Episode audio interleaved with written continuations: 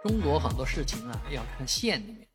县里面有的事儿就正是正代表着整个全中国啊。中国的基本国情应该是从县里面看出来的。那现在发生这样一件事情，就是迁西县，河北的迁西县，我们都知道这样板栗出名啊，但是没想到因为县长、县委书记啊，县委书记的妄法啊，这个让公安局抓人。啊，把一位举报他的七十五岁的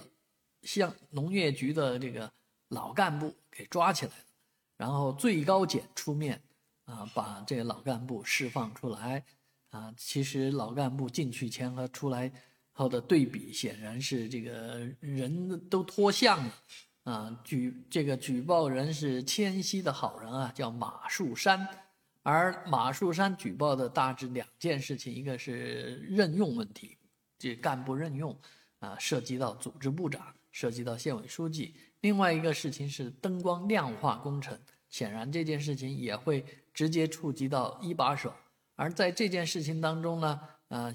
已经被纠正了，那相应最后要承担责任啊，负起责任的人一大堆呢，包括这个迁西县的检察长。啊，这个狄泽军啊，包括迁西县的法院的啊代理院长，他这个不要判决嘛，你判了不就把自己也弄进去了嘛？啊，那公安局局长据说是新调来的，应该跟此案没什么关系，但是也要负一些责任啊。那相应的啊，组织部长啊，他这个县委书记当然是最主要的，但是下面一大帮人。为什么能够帮一把手干这个坏事儿？在今天这样一个社会啊，还能这样去做，那好好的要反思一下。这可能真的是一个固化的问题，而不是一个简单的智商问题。